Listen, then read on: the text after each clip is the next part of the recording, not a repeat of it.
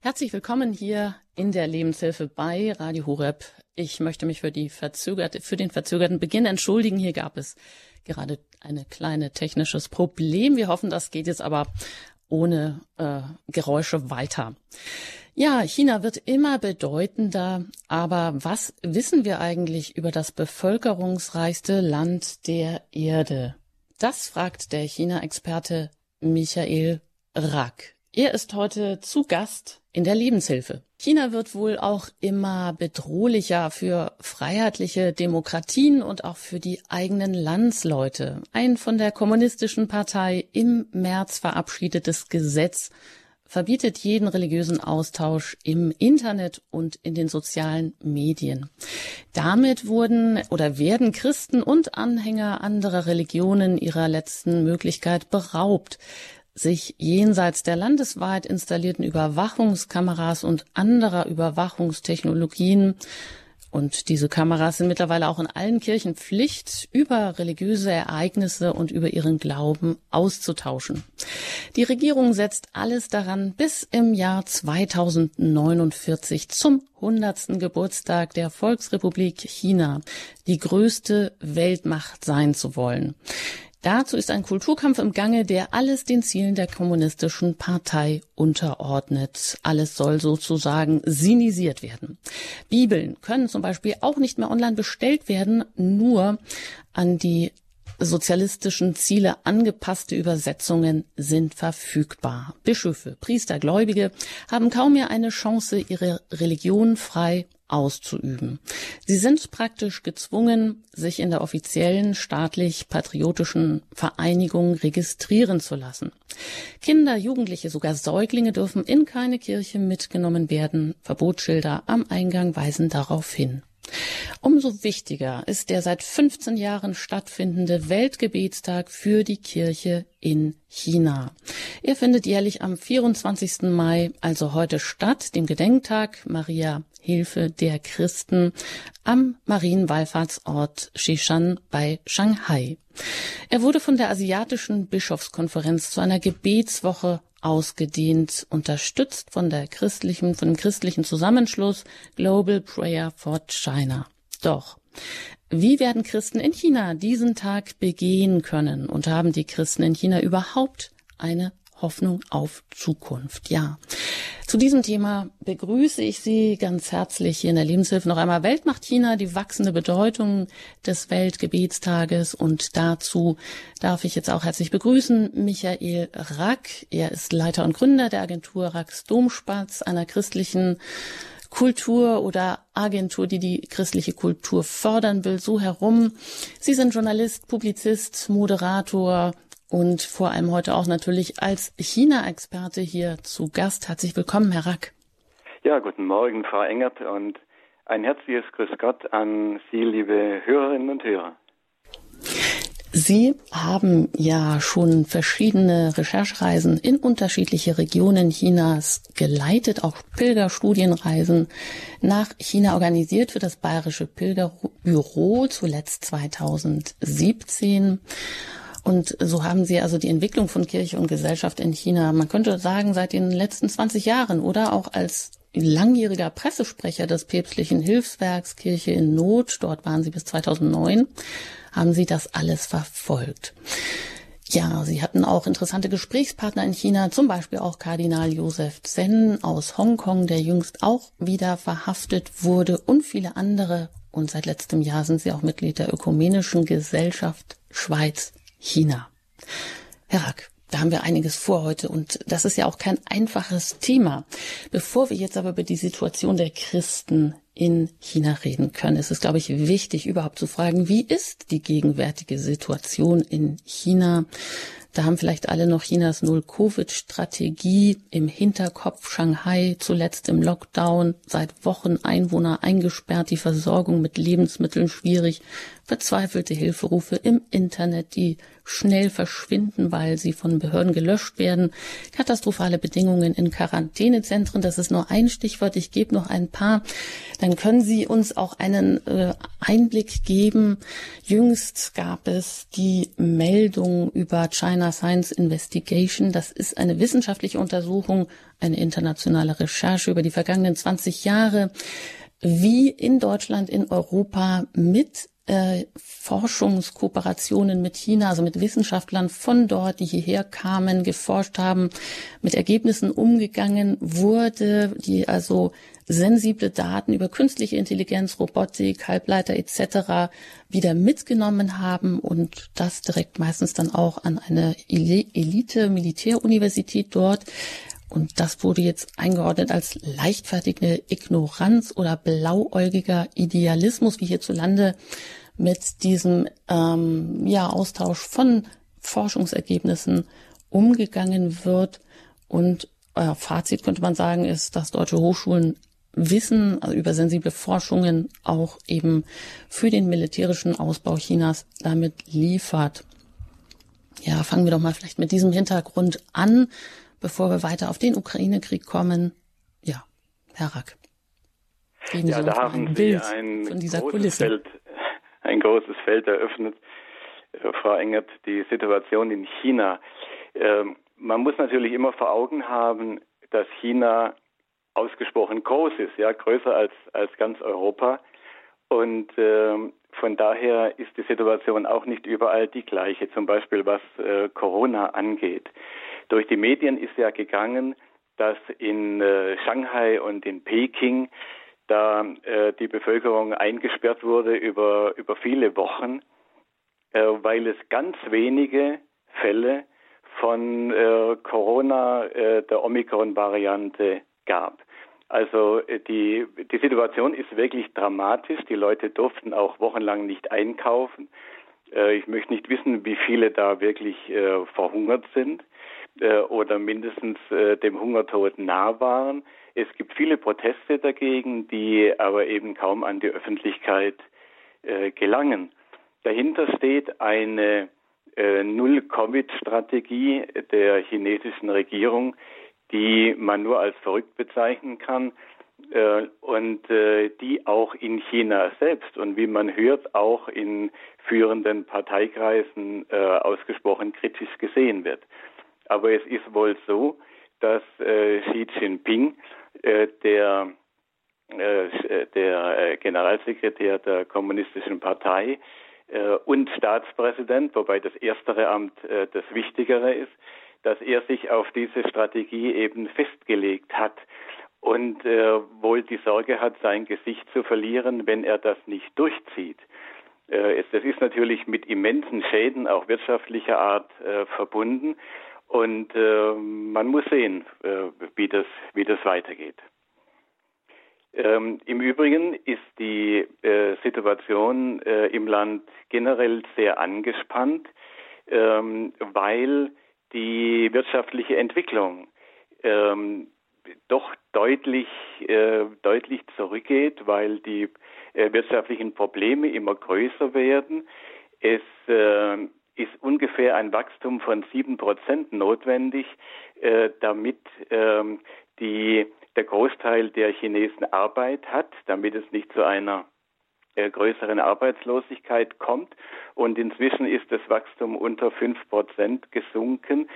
Und äh, da schrillen bei der Regierung alle Alarmglocken, nicht deren Legitimität ja äh, seit Jahrzehnten, seit den Zeiten nach Mao Zedong vor allem auch darauf beruht, dass es ihr gelungen ist, einen äh, gewissen Wohlstand äh, zu schaffen und viele hundert Millionen Chinesen also aus dem schlimmsten Elend jedenfalls äh, herauszuführen. Ähm, ein weiteres äh, sehr gravierendes äh, Problem ist der Bevölkerungsrückgang, der sich enorm ja äh, vergrößert hat in den letzten Jahren ähm, es ist damit zu rechnen, also wir, wir, hören immer, China hat so viele Einwohner so 1,4 Millionen. Es sind vielleicht auch nur 1,2, weil diese Zahlen durchaus äh, zweifelhaft sind. Aber es ist so, dass man heute schon weiß, dass ab 2030 die Bevölkerung schrumpfen wird. Und wenn man sich das einmal anschaut, äh, im Jahr 2016 noch, ist ja noch nicht lange her, gab es 17,8 Millionen äh, Geburten und im letzten Jahr noch 10,6 Millionen. Dabei hatte man gehofft, dass also gerade in der Zeit äh, des Lockdowns, äh, wo ja viele äh, Familien auch eingesperrt waren, dass da äh, sich ein positiver Effekt auf die Geburtenrate ergeben würde, aber das ist überhaupt nicht der Fall. Ähm, ganz im Gegenteil, also die, das Absinken der Geburtenrate hat sich noch verschleunigt, noch beschleunigt. Auch das hat natürlich ähm, äh, wird natürlich wirtschaftliche Auswirkungen haben. Also das sind nur mal ein paar wesentliche Entwicklungen äh, dieser Zeit. Hm, das heißt, China geht doch nicht als Exportsieger aus der Pandemie, wie das ja noch vor kurzem so klang. Ja, äh, also äh, die Regierung hat es ja versucht so darzustellen, äh, dass, äh, dass China am besten äh, fertig geworden wäre mit äh, der Corona-Pandemie und äh, hat das als Beleg äh, versucht darzustellen äh, dafür, dass auch das, äh, das äh, politische System in China äh, vorbildlich sei und eben am besten mit solchen Krisen umgehen könne. Aber das ist natürlich eine Illusion und wir sollten dem nicht auf den Leim gehen. Der, der mhm. Kardinal äh, Charles ja. Wu der Vorsitzende der, äh, der Vereinigung der asiatischen Bischofskonferenzen, hat letztes Jahr äh, mit anderen zusammen einen wütenden Brief geschrieben und gesagt, also China soll sich da nicht so aufspielen. Ich sage es mal mit, mit meinen Worten. Er hat das etwas, aber nur wenig diplomatischer ausgedrückt. Ähm, Im Gegenteil ist, sei China ja äh, überhaupt schuld daran, dass sich dieses Virus verbreiten konnte weil äh, die äh, Regierung ja äh, wochenlang nicht zugelassen hat, dass überhaupt äh, darüber berichtet wird, dass es ein solches äh, ansteckendes, äh, eine solche neue ansteckende Krankheit gibt. Und äh, er hat in dem Brief steht, also China müsse im Grunde ähm, Entschädigung zahlen an alle Staaten der Welt äh, für dieses Versäumnis, das natürlich der Diktatur dort äh, geschuldet ist.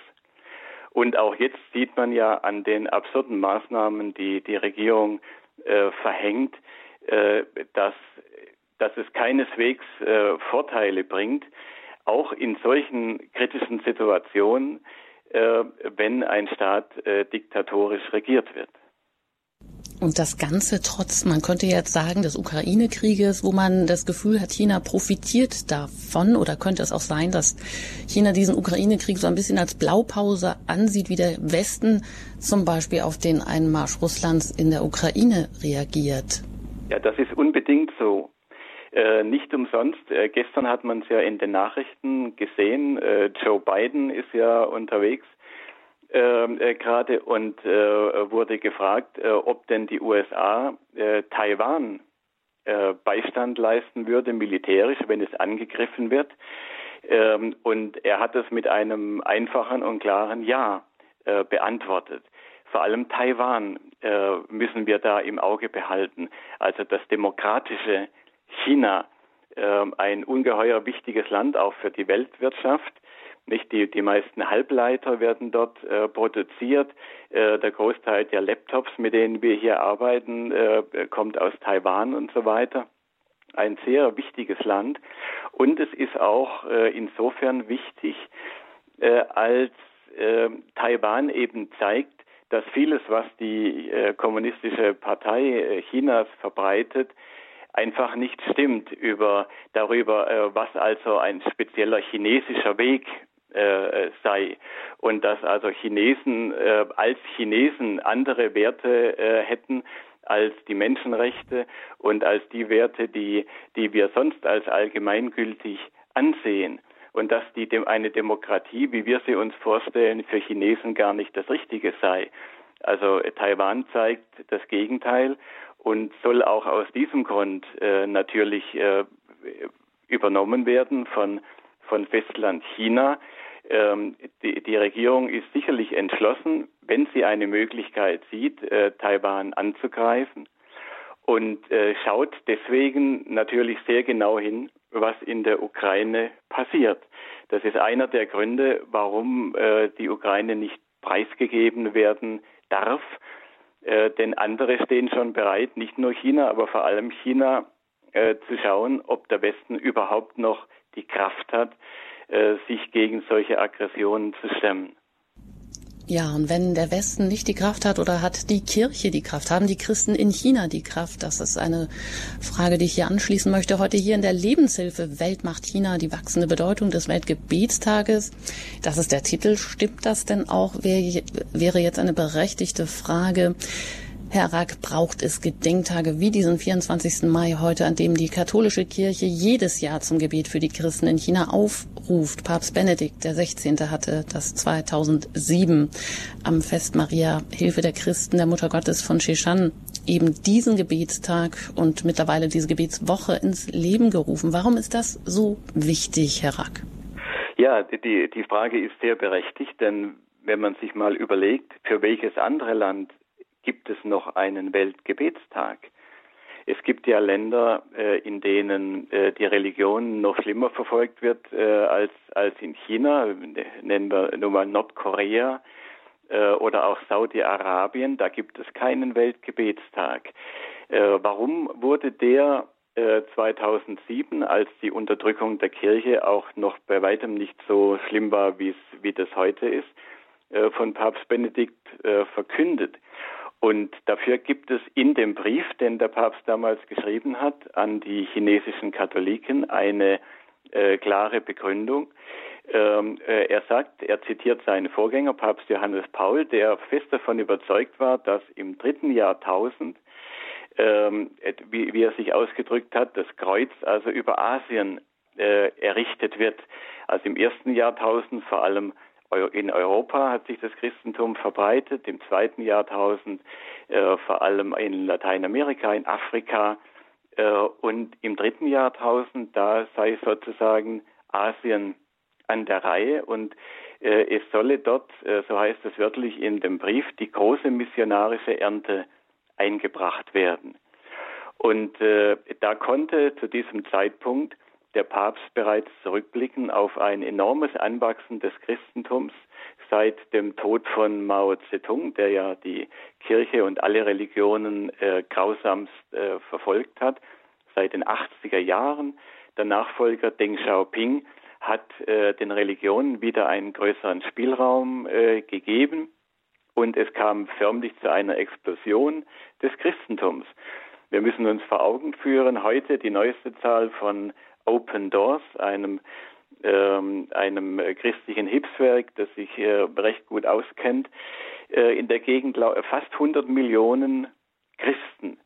Äh, zum Vergleich etwa 90 Millionen Mitglieder der Kommunistischen Partei äh, in China.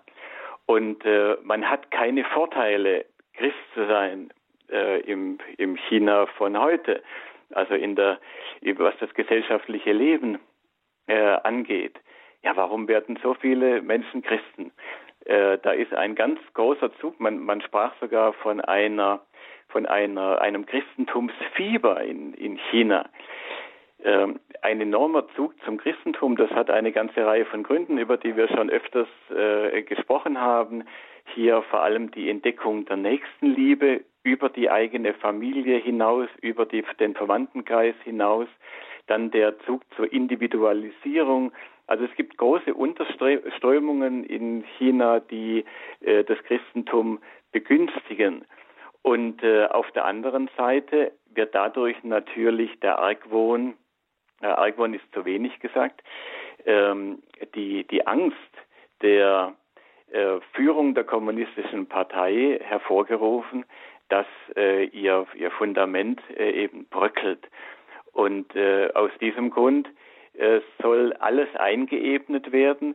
Das betrifft nicht nur die katholische Kirche, es betrifft alle Religionen, es betrifft nicht nur die Religionen, sondern alles, was sich nicht einordnet, bedingungslos einordnet in die Oberhoheit, unter die Oberhoheit der kommunistischen Partei, alles das soll gleich äh, gemacht werden und soll also mit einer Stimme sozusagen äh, der Regierung zujubeln. Auf der anderen Seite zeigt das eben auch gerade die Schwäche des Regimes. Nicht? Ein, eine starke Regierung kann Diskussion zulassen, eine starke Regierung, äh, die die Mehrheit des Volkes grundsätzlich hinter sich weiß, kann auch ähm, Alternativen äh, am Leben lassen, kann auch Organisationen bestehen lassen, die sich nicht einordnen äh, in den Staat, sondern die äh, unabhängige Standpunkte vertreten. Aber das glaubt die Regierung Chinas äh, nicht tun zu können. Und äh, mit einer nie äh, äh, gekannten Konsequenz versucht sie das umzusetzen und alles gleichzuschalten. Die Konsequenz war vielleicht unter Mao Zedong auch schon da, aber heute müssen wir natürlich sehen, hat eine, eine totalitäre Regierung ja viel mehr Möglichkeiten, als es die Diktatoren der Vergangenheit äh, sich, sich hätten träumen lassen. Also äh, mancher äh, blutrünstige Diktator vergangener Zeiten, der muss sich ja im Grabe umdrehen, wenn er überhaupt da noch irgendwie existent ist, äh, muss sich ja äh, im Grabe umdrehen, wenn er sieht, welche Möglichkeiten heute ein solches Regime hat und wie schwer es heute ist, da noch ähm, nicht mit den Wölfen zu heulen und äh, unabhängig zum Beispiel den eigenen Glauben zu leben. Da kommt also die Pandemie äh, vielleicht sogar in China gelegen als Vorwand, jetzt die Religion weiter zu verfolgen, so wie eben kürzlich diese restriktiven Vorschriften über religiöse Aktivitäten äh, verordnet wurden seit dem 1. März 2022, diese Maßnahmen für die Verwaltung religiöser Informationsdienste im Internet. Herr Rack, was bedeutet das denn jetzt konkret für die Christen vor Ort? Ja, äh, das ist wirklich äh, ganz schlimm, dass jetzt im, im März äh, dieses neue Gesetz, das schon lange angekündigt war, umgesetzt wurde. Es gibt noch ein halbes Jahr Übergangsfrist, aber dann ab Herbst ähm, gilt es für, für alle. Sie haben Corona angesprochen. die, die, die Regierung Chinas hat ja die Corona-Maßnahmen zum Vorwand genommen, auch die Kirchen zu schließen, dauerhaft zu schließen. Und anstatt jetzt äh, viele Kirchen zuzumachen, werden die einfach nicht mehr geöffnet. Auch wenn sonst das gesellschaftliche Leben äh, sich wieder äh, jetzt außerhalb dieser, dieser Hotspots in, in Shanghai und Peking äh, wieder äh, relativ normalisiert hat, äh, lässt, lassen sie einfach die Kirchen zu. Das ist natürlich einfacher, äh, sie einfach nicht mehr zu öffnen, als sie äh, direkt zu schließen. Äh, und was haben die Gläubigen gemacht? Sie sind ausgewichen ins Internet. Äh, es gab, äh, wie bei uns auch, aber viel existenziell wichtiger in China, viele Online-Gottesdienste. Und äh, eine enorme Kreativität der Gläubigen, ähm, um im Internet Glaubensinhalte weiter zu äh, verbreiten, Katechesen zu verbreiten, äh, Predigten zu verbreiten, äh, Treffpunkte auch ähm, äh, äh, über die über die sozialen Netzwerke auszumachen, sich an anderen Orten zu treffen und so weiter. Äh, vieles war möglich und alles das ist alle also dem allem ist je, jegliche Möglichkeit genommen. Ich will dir jetzt die Maßnahmen nicht im Einzelnen da aufdröseln. Äh, das ist auch gar nicht notwendig. Äh, man muss nur wissen, es geht praktisch nichts mehr im Internet. Und äh, es werden auch ältere Inhalte, die jetzt, die, die schon also zulässigerweise oder geduldeterweise publiziert worden sind, die werden jetzt gelöscht. Ähm, die meisten Gruppen sind schon verschwunden, sozialen Gruppen aus aus dem chinesischen WhatsApp, WeChat. Ähm, das verschwindet alles und es ist praktisch nicht mehr möglich, legal äh, Glaubensinhalte zu verbreiten. Und Sie haben schon angesprochen, man kann auch keine Bibeln mehr bestellen. Äh, seit April äh, online ist es nicht mehr möglich. Es, es, gibt schon noch eine Möglichkeit, an Bibeln zu kommen. Da, wo man eine geöffnete Kirche findet, da kann man das dann in der Kirche machen. Aber wie Sie schon angesprochen haben, die die äh, Überwachungskameras. Mittlerweile sollen es etwa 700 Millionen sein äh, in, in China, äh, bevorzugt auch äh, angebracht in der Nähe äh, von Kirchen oder auf das Kircheneingangsportal gerichtet. Ähm, die halten eben auch fest, wer da reingeht.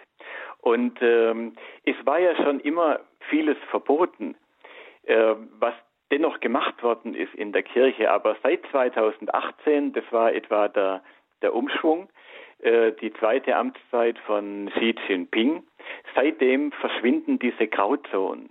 Ja, wo, wo auch die Funktionäre vor Ort immer noch ein Auge zudrücken konnten äh, und sagen, na ja, ist zwar verboten, aber ähm, wir kennen die und äh, da passiert schon nichts weiter, die sollen das weitermachen. Es gibt auch viele Parteimitglieder, die heimlich Christen sind. Ähm, aber seit, seit äh, eben vier Jahren etwa verschwinden diese Grauzonen und es ist fast nichts mehr möglich. Mhm. Ja, Sie haben auch davon gesprochen, dass ähm, Kindern und Jugendlichen, das ja auch restriktiv verboten wird, überhaupt mit Religion in Kontakt zu kommen, dass es Verbotsschilder gibt, dass es sogar Mahnungen gibt, wenn Eltern mit Säuglingen eine Kirche betreten.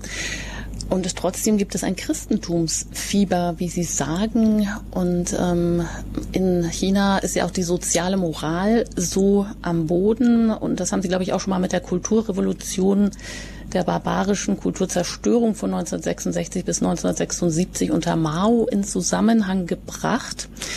Wenn das jetzt alles immer restriktiver gehandhabt wird, Jugendliche eigentlich auch gar keine Chance haben, mit Religion in Kontakt zu kommen. Äh, wo bleiben dann jetzt noch Aufschreie oder Widerstand, den man überhaupt wahrnimmt, wie zum Beispiel Kardinal Zen, der ja nun schon sehr alt ist und wieder erneut verhaftet wird, Herr Rack? Ja, also fangen wir mal mit dem Letzteren an, Kardinal Zen. Ähm, er steht heute vor Gericht. Ja, während wir hier diese Sendung machen, und das ist auch eine Antwort darauf, braucht es den Weltgebetstag. Im Jahr 2007 äh, brauchte es ihn nicht unbedingt so dringend, was Verfolgungssituationen an, angeht, obwohl es da auch äh, Verhaftung von Bischöfen immer wieder gab und, und äh, vieles, viele andere Unterdrückungsmaßnahmen.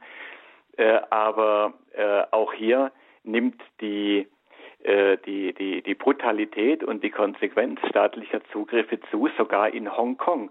Hongkong ähm, hat ja einen Sonderstatus als äh, frühere britische Kronkolonie. Die Briten haben das ja mit der Regierung Chinas ausgehandelt, dass da noch 50 Jahre länger ähm, äh, eine Art äh, Freiheit äh, herrschen sollte. Äh, darüber setzt sich jetzt, es hat so etwa die Hälfte dieser, dieser Lauf, der Laufzeit dieser Vereinbarung hat es überstanden, aber jetzt äh, verschärft sich der Zugriff auf Hongkong äh, sehr stark. Auch das ist für die Kirche schlimm. Denn in Hongkong hat äh, die katholische Kirche eine sehr starke Stellung, betreibt einen großen Teil der Sozialeinrichtungen, der Schulen, und so weiter. Und der Staat äh, äh, reagiert darauf mit einem immer strengeren Zugriff. Und Kardinal Zen, äh, jetzt 90 Jahre geworden im Januar, er ist, er gilt als das Gewissen äh, Hongkongs und äh, vielleicht muss man sagen auch schon das als das Gewissen äh, Chinas. Er ist die, die, die graue Eminenz auch der Untergrundkirche, also der staatlich nicht registrierten Kirche, aber wird eigentlich von äh, von den chinesischen Katholiken insgesamt als, äh, als die, die größte Autorität äh, angesehen, äh, wenn wir von den Leuten absehen, die eben da mit der Regierung marschieren, aber so viele sind das nicht. Äh, die Kardinal Zen ist ein unerschrockener Mann, der sich nie gescheut hat, sich auch in die erste Reihe der Massendemonstrationen in, in Hongkong zu stellen und äh, der mit anderen äh, prominenten Hongkongern zusammen einen Fonds ins Leben gerufen hat vor ein paar Jahren zur Unterstützung der Demonstranten, die äh, verhaftet worden sind und äh, in Schwierigkeiten geraten sind. Und wegen dieses Fonds, obwohl dieser Fonds auch seine Tätigkeit jetzt eingestellt hat äh, nach den neuen gesetzlichen äh, Maßnahmen, steht er nun äh, vor Gericht und wurde also förmlich verhaftet vor, vor knapp zwei Wochen auf Kaution freigelassen. Aber man muss schauen, was das, äh, was das bedeutet. Ich freue mich sehr, dass äh, Bischof äh, Bertram Meyer, der Bischof von Augsburg, der jetzt für die Deutsche Bischofskonferenz ja eine Erklärung zum Weltgebetstag herausgegeben hat, ausdrücklich auf äh, diese Verhaftung von Kardinal Zen äh, hinweist und, und von anderen. Wir bekommen ja hier sehr wenig mit, ähm, beklagenswert wenig mit über die äh, Unterdrückungsmaßnahmen gegen das Christentum äh, in China. Wenn wir etwas hören aus China, dann betrifft, betrifft das die muslimischen Uiguren oder die buddhistischen Tibeter. Äh, natürlich ist es richtig, auch auf ihre Situation hinzuweisen. Aber es gibt eigentlich äh, kaum jemand hier, der die Stimme für die Christen erhebt. Bedauerlicherweise tut es nicht einmal der Vatikan in seiner in seinem Bestreben, äh, ähm, äh, weiterhin mit der chinesischen Regierung im Gespräch zu bleiben. Es gibt da ja ein Abkommen, ich weiß nicht, ob wir darauf noch zu sprechen kommen. Ich bin immer froh, wenn nicht, weil es ist ein sehr heikler Punkt. Aber ähm, man, es ist eben die Erklärung dafür, dass äh, der Papst wenig sagt äh, zu dem Schicksal der, der, der Christen äh, in China. Ähm, wenn ich nochmal auf Hongkong mit einem Satz zurückkommen darf, nicht nur Kardinal Zen ist äh, verhaftet worden und immerhin wieder auf freien Fuß gesetzt. Man muss sehen, ob es so bleibt. Aber es sind im letzten Jahr andere prominente Katholiken dort verhaftet worden und die sind im Gefängnis. Zum Beispiel mit 79 Jahren der, der große Medienmogul Hongkongs, äh, Jimmy Lai, äh, der ein führender Kopf der Demokratiebewegung in, in Hongkong ist, oder Martin Lee, 84 Jahre alt, gilt als Vater der Hongkonger Demokratie, Gründungspräsident der Demokratischen Partei in Hongkong, auch Katholik. Also die, die Katholiken spielen eine, eine führende Rolle in der Freiheitsbewegung auch in Hongkong. Und äh, es wird höchste Zeit, dass wir hier für sie auch unsere Stimme erheben. Nicht, nicht nur die Ukrainer halten den Kopf hin äh, für, äh, für die Werte des Westens, was immer das nun äh, ist, ist ja mittlerweile auch etwas zwielichtig geworden. Aber äh, immerhin kann man sagen, für unsere Freiheit ähm, äh, kämpfen Menschen überall auf der Welt. Und dass wir noch nicht kämpfen müssen, hat dafür, hat auch damit zu tun, äh, also dass wir noch nicht in dieser Weise äh, kämpfen müssen, hat auch damit zu tun, dass an vielen Gegenden der Welt andere für uns äh, den Kopf hinhalten. Und das sind eben auch äh, Christen in China. Ja, wo können wir aktiv etwas tun als Christen? Wo können wir die Kirche in China, die Christen unterstützen? Das fragen wir heute am Weltgebetstag der für die Kirche in China. Und das ist der heutige 24. Mai. Und zum 15. Mal wird dieser Weltgebetstag begangen. Er geht zurück auf eine Initiative Papst Benedikt XVI. von 2007, nämlich am 24. Mai, dem Fest Maria, Hilfe der Christen, diesen Tag zu begehen. Ja, und es gibt einen Wallfahrtsort, ähm, der, eine, ein Erscheinungsort der Mutter Gottes von Shishan bei Shanghai. Und das ist heute der Gebetstag. Und wir wollen jetzt einfach auch Sie einladen.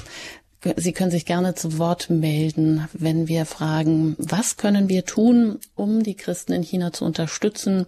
Wie ist Ihre Situation dort in China vor Ort. Sie erreichen uns jetzt unter der 089 517 008 008. Wenn Sie außerhalb von Deutschland anrufen, dann wählen Sie bitte zuerst die 0049 und dann die 89 517 008 008. Nach der Musik geht es hier weiter in der Lebenshilfe bei Radio Horeb zum Thema Weltmacht China, die wachsende Bedeutung des Weltgebetstages. Gerne auch mit Ihren Fragen. Bye.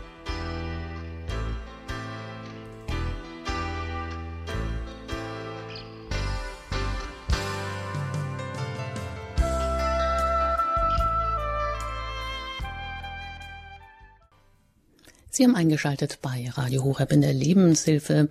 Heute zum Thema Weltmacht China, die wachsende Bedeutung des Weltgebetstages, den die Kirche in China heute am 24. Mai zum 15. Mal gedenkt. Das ist auch eben der Gedenktag der Mutter Gottes von Shishan. Maria Hilfe der Christen wird sie dort genannt. Mein Name ist Anjuta Engert. Ich bin im Gespräch mit Michael Rack. Er ist Journalist, Publizist, Moderator und heute vor allem hier als China-Experte zu Gast. Wenn Sie Fragen haben, dann haben Sie jetzt die Möglichkeit, diese auch direkt an Herrn Rack zu stellen unter der 089 517 008 008. Und das hat bereits auch Frau Lange getan, mit der ich jetzt am Telefon in Freistadt verbunden bin. Ich grüße Sie hier in der Sendung, Frau Lange. Ja, guten Morgen allerseits.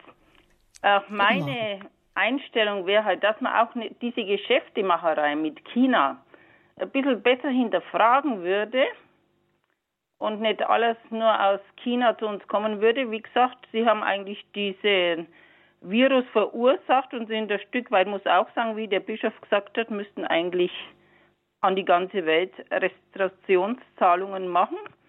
Und dann haben sie aber noch profitiert, weil wir alles von China importieren. Masken, OP-Kittel. Ich war selbst im Klinikum in Nürnberg tätig. Und von daher muss ich ganz echt sagen, finde ich manchmal nicht richtig.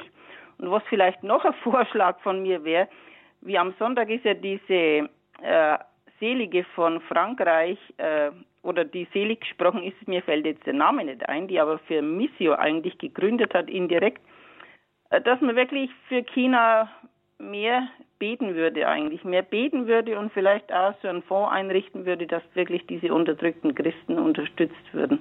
Das wäre eigentlich jetzt mein Vorschlag. Vielen Dank, Frau Lange. Das gebe ich jetzt gerne an Herrn Rack weiter. Also diese wirtschaftliche Abhängigkeit, das, wo mm, ja uns vielleicht auch gerade die Augen geöffnet werden im Hinblick auch auf die Politik mit Russland, dass man denkt, mit wirtschaftlichen Zusammenarbeit kann man alles lösen.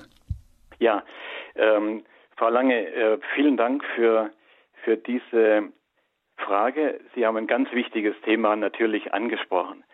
Es ist ja so, inzwischen China ist der Haupthandelspartner Deutschlands, ja, nicht die Vereinigten Staaten äh, mehr, sondern China ist auf Nummer eins. Es gibt 2000 deutsche Firmen, die in China tätig sind und äh, die Abhängigkeit von China ist mittlerweile schon riesengroß, wenn wir an unsere wichtigsten Industrien denken, auch Maschinenbau äh, oder, oder, die, oder die, die Autos, äh, ohne den Absatzmarkt China äh, sehe es auch bei uns äh, in Deutschland und für unsere Firmen ganz anders aus. Übrigens auch in der Medizin. Sie haben ja die Masken angesprochen und äh, das gilt aber auch für Medikamente. Äh, wir sind gerade dabei, äh, händeringend die Abhängigkeit von Russland zu verringern. Ja, und äh, Joe Biden ist jetzt unterwegs in Asien, um die Abhängigkeit Amerikas von China schon zu verringern, weil man gesehen hat, was das bedeutet, wenn man erpressbar ist durch ein totalitäres Regime. Und da müssen wir in Deutschland auch schauen. Aber das ist leichter gesagt als getan. Denn die, China hat eben diesen Trumpf des riesigen Absatzmarktes. Und da will jeder hin. Und äh, das ist auch ein Grund, warum wir so wenig Kritisches eigentlich auch hören über die Situation in China, weil heute schon der verdeckte Einfluss äh, der chinesischen Regierung auch auf unsere Medien und auf die Wirtschaftsunternehmen äh, schon so groß ist, dass äh, viele sich da schon selbst zensieren und, äh, und nichts Kritisches mehr sagen aus Angst, dass sie dann ähm, die Marktchancen in China nicht mehr haben. Und diese Angst ist berechtigt, denn die Regierung äh, äh, greift auch da äh, ziemlich rigoros durch. Und, und dann hat die Frau Lange, Lange Sie haben, Sie haben, gesagt, die ein Pauline Jaricot angesprochen, ja genau, die Missio-Gründerin, die kürzlich selig gesprochen wurde. Ja, ähm, das findet natürlich schon statt. Also äh, die chinesischen äh, Christen bekamen viel Hilfe und bekommen immer noch äh, seit das möglich war, seit den 80er Jahren. Äh, Kirche in Not ist äh, zu nennen, äh, die viel Hilfe vor allem an die Untergrundkirche gibt.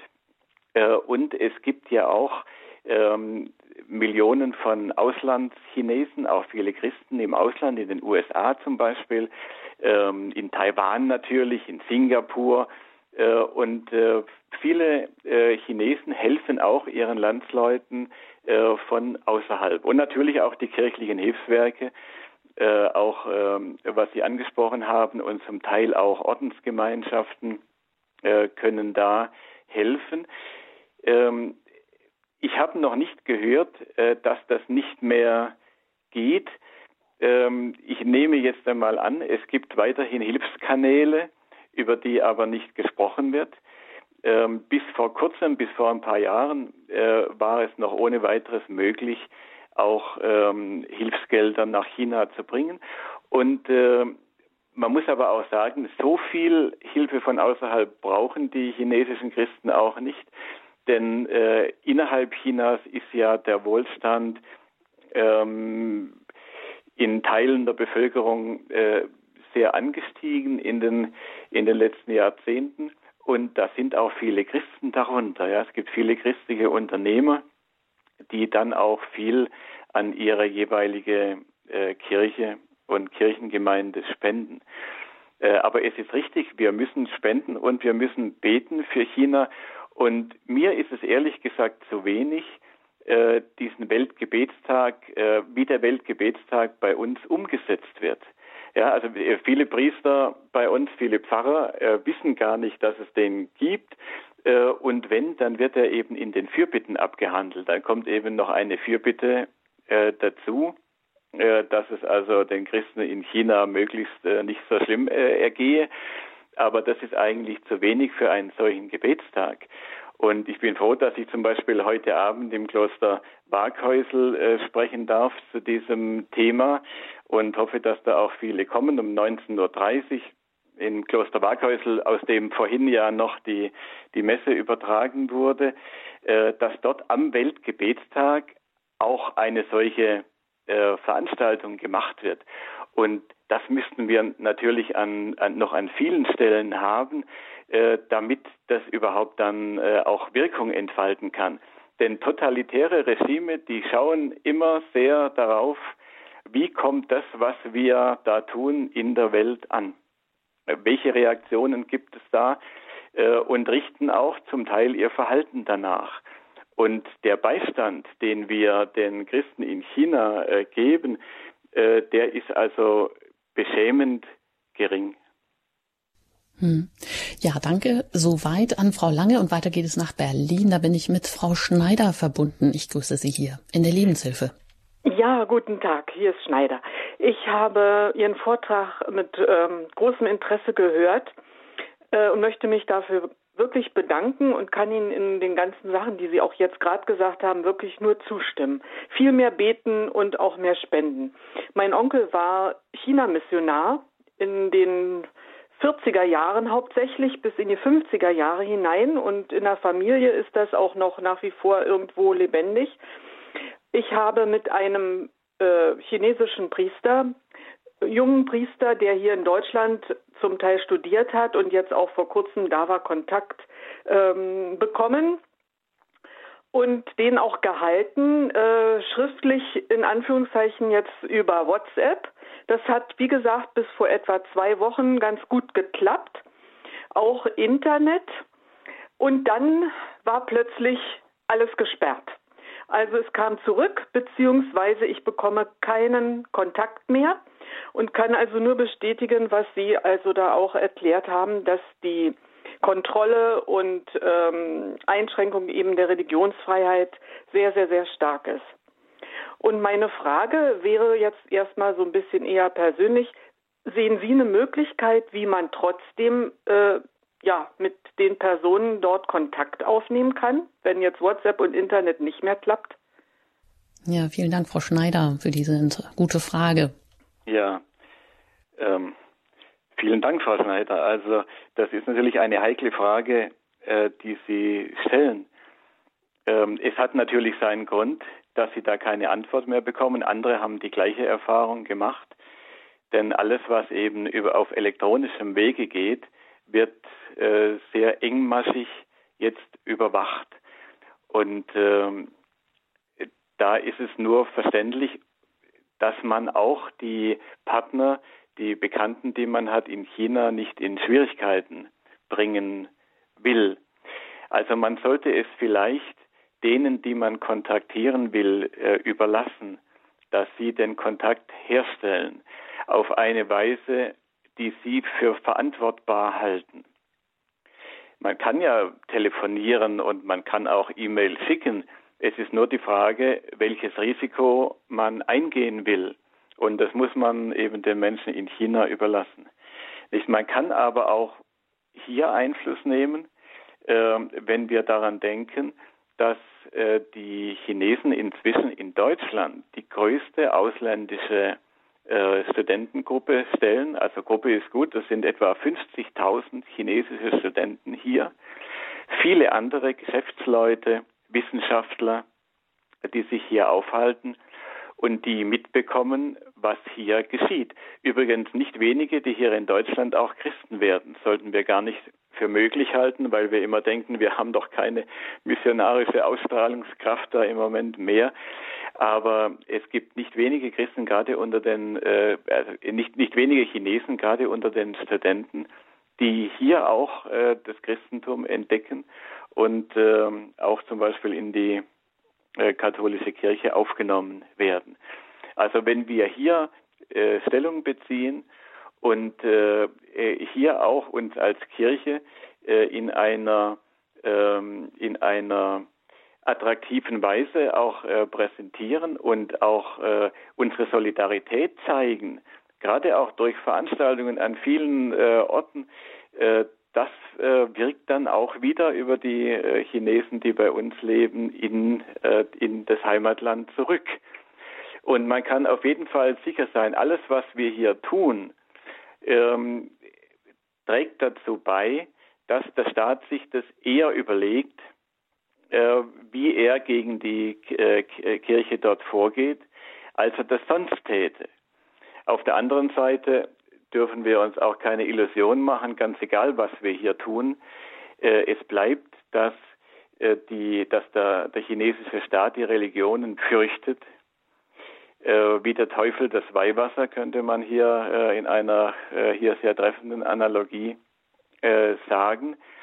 Und der, der, die Unterdrückung wird auf jeden Fall weitergehen, solange dieses Regime besteht. Die Frage ist, wie lange es besteht. Und äh, da möchte ich vielleicht als äh, einen eher positiven äh, Ausblick sagen, das katholische China-Zentrum in St. Augustin, das ja in sehr engem Kontakt zu äh, vielen chinesischen äh, Christen ist, äh, berichtet davon, dass die Katholiken dort Priester, Gläubige, mit denen, mit denen man dort spricht, und es gibt da schon noch Kanäle, wo das möglich ist, dass die sagen, wir halten durch. Wir haben schon ganz andere Sachen äh, erlebt und überlebt. Und wir finden Möglichkeiten, äh, wie wir weiter äh, unseren Glauben erhalten. Wie lange die Regierung durchhält, dieses äh, Regime, das jetzt an der Macht ist, ist eine ganz andere Frage. Vielen Dank, Frau Schneider. Alles Gute Ihnen nach Berlin. Herr Rack, wenn Sie das gerade ansprechen, die vielen zahlreichen Studenten aus China, die hierher kommen, da muss ich natürlich doch wieder nochmal an diese China Science Investigation, an diese Recherche, die über 20 Jahre geführt wurde, ähm, denken, diese wissenschaftliche Untersuchung, die er herausgebracht hat, wie leichtfertig und blauäugig hierzulande mit dem Wissen, auch mit dem Kooperationen mit Wissenschaftlern aus China umgegangen wird, dass da einfach ein Wissensfluss ist und dass deutsche Hochschulen das Wissen leichtfertig an Mil den, dem militärischen Ausbau in China liefern, weitergeben. Da könnte man jetzt fragen, das sind doch wahrscheinlich immer nur regimetreue Studenten oder auch ähm, Anwärter, Doktoranden, die hier hergelassen werden, oder? Also so ist es nicht. Ähm, es herrscht doch eine äh, beachtliche äh, Reisefreiheit äh, inzwischen und ähm, Natürlich wird niemand jetzt zum Studium hergelassen, der, der als aktiver Regimegegner bekannt ist. Aber äh, es ist auch nicht so, dass alle, die jetzt da herkommen, besonders linientreue Kommunisten sind. Ähm, auf der anderen Seite werden die Studenten, auch wenn sie hier sind, sehr stark überwacht. Und äh, auch hier wird nicht jeder sich frei äußern wollen. Und es sind natürlich viele Spitzel äh, des Staates ähm, auch mit dabei. Und man fürchtet auch äh, Repressalien, wenn man sich hier äh, betätigt, wenn man sich hier äußert äh, gegen die Verwandten zu Hause. Ähm, mhm. Sie haben von Blauäugigkeit äh, gesprochen. Das möchte ich noch einmal äh, aufgreifen. In der Tat sind wir äh, dem chinesischen Staat gegenüber, also jetzt gerade wird viel diskutiert, wie blauäugig sind wir Russland gegenüber gewesen. Aber China geg äh, gegenüber ist, hat die Blauäugigkeit noch ganz andere Dimensionen. Ja. Ähm, was wir zugelassen haben an, an, an Beteiligungen ähm, des, des Staates oder staatlicher Unternehmen aus China an wichtigen Unternehmungen bei uns, also das äh, Beispiel KUKA in Augsburg ist ja besonders äh, da diskutiert worden. Das ist aber bei weitem äh, nicht das Einzige. Und die Chinesen sind da ganz klug. Wenn da Firmen, deutsche Firmen tätig sind, das geht nur mit Beteiligung einer chinesischen Firma und da wird natürlich Know-how noch und nöcher abgezogen. Ähm, und ja, bisher hat man gedacht, naja, das, die werden das dann schon nicht so äh, zu unserem Nachteil anwenden. Ähm, aber das ist eben, das ist eben mehr als blauäugig. Ähm, und insgesamt kann man sagen, äh, unser Wissen über das, was in China vorgeht und welche Natur die Staatsführung in, in China hat, das ist äh, extrem schlecht entwickelt. Es gibt auf Deutsch keine einzige Biografie zum Beispiel von Xi Jinping. Äh, im, im, englischen äh, Bereich gibt es sehr viele davon. Von Deng Xiaoping keine deutschsprachige äh, Biografie erhältlich. Äh, von einem ganz wichtigen Mann, Jack Ma, dem großen Internet-Tycoon, der sagt, äh, äh, dem, dem zweitreichsten Mann, Mann Chinas, der sagt, China braucht christliche Werte, wenn es überleben will gibt es sehr viele, ist eine ungeheure Persönlichkeit, eine, eine, eine Spitzenpersönlichkeit der Welt, ja, gibt es keine einzige deutschsprachige äh, Biografie. Ähm, äh, auf dem Weltwirtschaftsforum vor vier Jahren, noch gestern war das wieder in den Nachrichten, Davos äh, versammelt man sich wieder. Vor vier Jahren war Jack Ma auf dem Weltwirtschaftsforum und hat gesagt, äh, die Jugend von, braucht vor allem Glauben. Ja, das wurde überhaupt nicht berichtet. Ja. Ähm, und der wurde also ja mittlerweile auch wieder mundtot gemacht. Alles. Also, also, es gibt die eine oder andere, das ist vielleicht ein, ein Tipp für wer sich da mehr interessiert. Äh, es gibt äh, ein paar sehr gute Dokumentationen auf Arte, äh, tatsächlich, die man sich in der Mediathek äh, mal anschauen kann. Aber es gibt sehr wenig äh, in, im Mainstream auch unserer Medien, äh, was sich fundiert mit China beschäftigt. Und äh, mhm. das wäre dringend erforderlich, denn China ist ja ein großer Teil unserer Zukunft. Ja, nicht nur, weil sie 2049 äh, die, die große Führungsmacht der Welt sein wollen. Ob das so aufgeht, ist noch eine andere Frage. Aber wie auch immer, äh, dass China wichtig ist für die Zukunft äh, von uns und von unseren Kindern und Enkeln, das ist ja nun jedem klar. Und dafür befassen wir uns viel zu wenig damit und wir lassen uns, wie äh, die, die Hörerin Frau Lange vorhin äh, gesagt hat, äh, wir lassen uns äh, durch die äh, Dollarzeichen ähm, oder in dem Fall die, die chinesische äh, Währung, ähm, lassen wir uns da die Augen irgendwie ver, verkleben und wir sehen nur den großen Markt, aber wir sehen nicht die große mhm. Gefahr die das auch. Das ist ja auch ein Stichwort, möchte ich hier noch anfügen, das Sozialkreditsystem, das ja jetzt eigentlich die total, totalitäre Kontrollgesellschaft will, aber auch in Deutschland beworben wird als Instrument der Politiksteuerung für den Klimawandel zum Beispiel. Oder wie Sie eben sagen, das ist das nun die äh, einzige Möglichkeit, die totale Kontrolle über dieses äh, Gesichtserkennungs- und Überwachungssystem, wo man Bonuspunkte kriegt und wenn man die nicht einhält, auf einer schwarzen Liste landet, wo man dann nicht mehr hm, kein Zugticket zum Beispiel mehr bekommt und so weiter. Und Sie sagen ja, das ist, liegt auch an diesem ganz niedrigen, an dieser ganz niedrigen Sozialmoral, dass das viele dieses Sozialkreditsystem, diese totale Überwachung sogar gut finden. ähm, oder alternativ, Sie haben Jack Ma genannt, der christliche Werte nennt als bessere Alternative, der aber ja auch mundtot gemacht wurde und den man auch nicht mehr hört. Das vielleicht noch ganz kurz, ähm, Herr Rack, als Anmerkung, auf die wir gleich vielleicht noch am Schluss eingehen können vorab. Wir haben jetzt hier noch einen Hörer und das ist der Herr Kowalski. Den möchte ich jetzt aber auch noch hier äh, in die Sendung mit hineinnehmen. Grüße Sie, Herr Kowalski. Guten Tag. Meine, meine Frage wäre, Kowalski, ja, meine Frage wäre, wieso machen wir uns so abhängig von China? Wieso? Nur weil der äh, Markt so groß ist dort, warum äh, ich versuche schon seit Jahren Made in China, wenn ich ein Produkt in Hand nehme, schaue ich immer an, ob das von China und dann versuche ich das nicht zu kaufen, aber es ist fast unmöglich. Fast jedes Produkt, wo ich jetzt in der Hand habe, im Supermarkt oder egal wo, steht Made in China. Und deshalb mhm. verstehe ich nicht, warum wir ja. uns so abhängig machen. Das ist natürlich eine gute Frage, die jetzt schon, wo wir da in dieser totalen Abhängigkeit stecken und wo China sich ja auch überall einkauft, also schleichende eine schleichende, ähm, eine weltweit schleichende Eroberung sozusagen, Herr Rack. Ja, Herr Kowalski, das ist eine, eine Beobachtung, die ich auch mache. Ich schaue mir auch immer wieder die Sachen an äh, und, und, und strecke sie dann meiner Frau hin und sage, schau mal, das ist auch made in, in China. Also wir haben erhebliche Teile unserer Produktion ausgelagert äh, nach China. Äh, und das ist natürlich ähm, äh, zu viel. Das war vor 20 Jahren noch, konnte man noch, noch denken, naja, das China, das wird jetzt immer demokratischer. Ja, und durch den Handel tragen wir dazu bei, äh, dass, das, äh, dass das Regime sich immer weiter wandelt und wir nutzen jetzt die großen Chancen. Das ist ja auch ein Wettlauf. Sind ja nicht nur die Deutschen da, sondern alle westlichen Länder sind da und äh, ein Wettlauf um Marktanteile.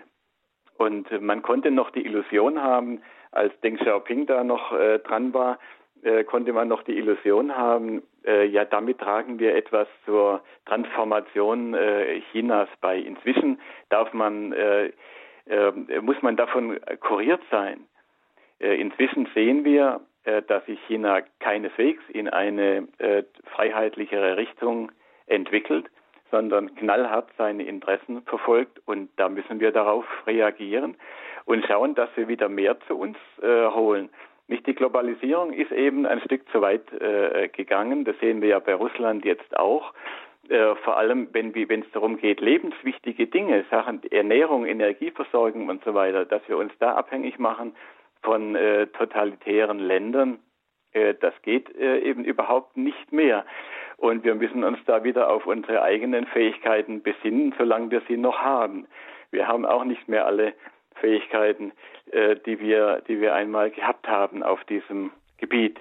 Ähm, Sie haben das riesige Thema, Frau Engert, angesprochen, des Sozialkreditsystems. Äh, und da soll man kurz etwas dazu sagen.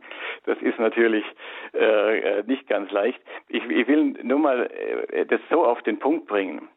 Der große Kulturkampf, der verdeckt in China geführt wird, äh, weil die Sozialmoral so furchtbar ist. Also Sozialmoral heißt, Niemand kann damit rechnen, dass seine Rechnungen bezahlt werden, dass seine, seine, seine Vertragspartner, seine Geschäftspartner sich vertragstreu äh, verhalten. Äh, die, die, die, äh, ein Chinese gibt dem anderen keinen sozialen Kredit mehr. Natürlich gibt es Ausnahmen von Leuten, die sich gut kennen, aber im, im Prinzip ist es so. Äh, und äh, der, der Kulturkampf, der verdeckt in China geführt wird, ist der zwischen einer Kontrollgesellschaft und einer Disziplingesellschaft. Die Regierung sagt, weil die Sozialmoral so niedrig ist, brauchen wir die totale Kontrolle. Und totale Kontrolle heißt in China totale Kontrolle. Das heißt, niemand kann sich mehr bewegen irgendwohin, ohne dass der Staat weiß, wo er ist und was er macht. Äh, es muss von außen total kontrolliert werden. Es gibt ein, jeder hat einen Punktestand, von dem wird automatisch abgezogen, wenn er sich irgendwo äh, nicht äh, staatskonform äh, verhält. Ähm, oder wenn er sich besonders äh, für, die, für das Regime engagiert, bekommt er Punkte dazu. Und jeder kann einsehen, was der für einen Score hat. Also es muss total überwacht werden. Und viele Chinesen finden das gut. Die sagen, endlich habe ich da eine Möglichkeit, irgendwo zu sehen, ob mein potenzieller Vertragspartner oder Schwiegersohn auch äh, äh, sich also sozial äh, vernünftig verhält. Und es gibt äh, die äh, die, den gegenteiligen Standpunkt, den etwa Jack Ma äh, vertritt, der sagt, so geht es überhaupt nicht, so ruinieren wir unsere Wirtschaft. Wir müssen dazu kommen, dass die Menschen aus sich heraus äh, Sozialmoral entwickeln und das geht nur mit christlichen Werten. Ja, das sagt der, der größte Unternehmer äh, Chinas, äh, der nun äh, nicht mehr öffentlich äh, auftreten darf und nichts mehr sagen darf. Zu verhaften wagen sie nicht, weil er ein großes Idol äh, auch vor allem der, der jungen Generation ist. Mhm. Ähm, ein, leider geht, geht die Zeit uns jetzt hier durch die Lappen und wir müssen da auch zum Ende kommen. Sie kann man jedenfalls heute Abend weiterhören, weil Sie ja schon angekündigt haben, Ihren China-Vortrag im Kloster Waghäusel in der Nähe von Waldorf am Autobahnkreuz Waldorf. Da kann man, da geht's also weiter. Wer intensiver sich noch mit dem Thema am Weltgebietstag sich heute auseinandersetzen möchte. Richtig? Äh, so ist es und da sage ich auch das, was ich übers Radio nicht sage.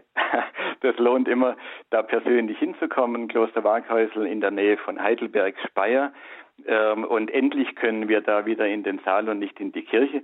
Und äh, wenn ich zum Schluss noch äh, das Wort habe, dann möchte ich sagen, im Kloster Waghäusel ist auch noch eine andere Veranstaltung, auf die ich gerne hinweise, nämlich vom 10. bis 12. Juni, also in knapp drei Wochen darf ich ein ganzes Wochenende äh, leiten zu dem Thema die seelische Hausapotheke. Ist ein ganz anderes Thema. Da geht es um Lebenshilfe aus dem Christentum, aus der Logotherapie heraus.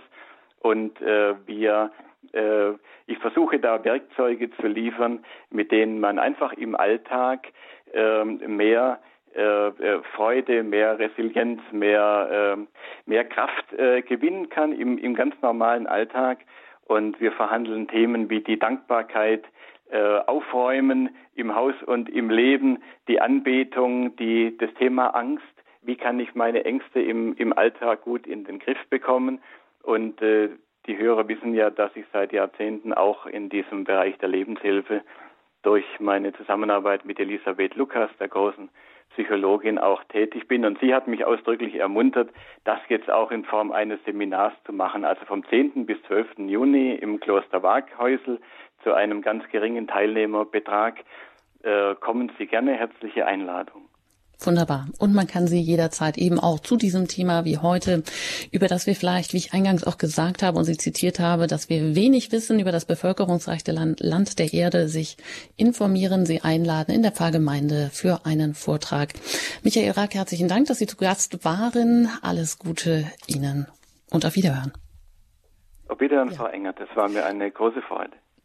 Und für alle weiteren Anfragen und ähm, Sendungen oder etwas, was Sie verpasst haben, da können Sie natürlich bei uns immer auf die Homepage gehen unter horeb.org und diese oder eine andere Sendung noch einmal nachhören, sich herunterladen. Ich danke Ihnen vor allem für Ihr Interesse, fürs Zuhören, für Ihre Anrufe und wünsche Ihnen einen gesegneten Tag. Danke auch für Ihr Gebet heute für die Kirche in China und für Ihre Spenden, damit diese Sendung hier auch stattfinden können. Es grüßt Sie Ihre Anjuta Engert.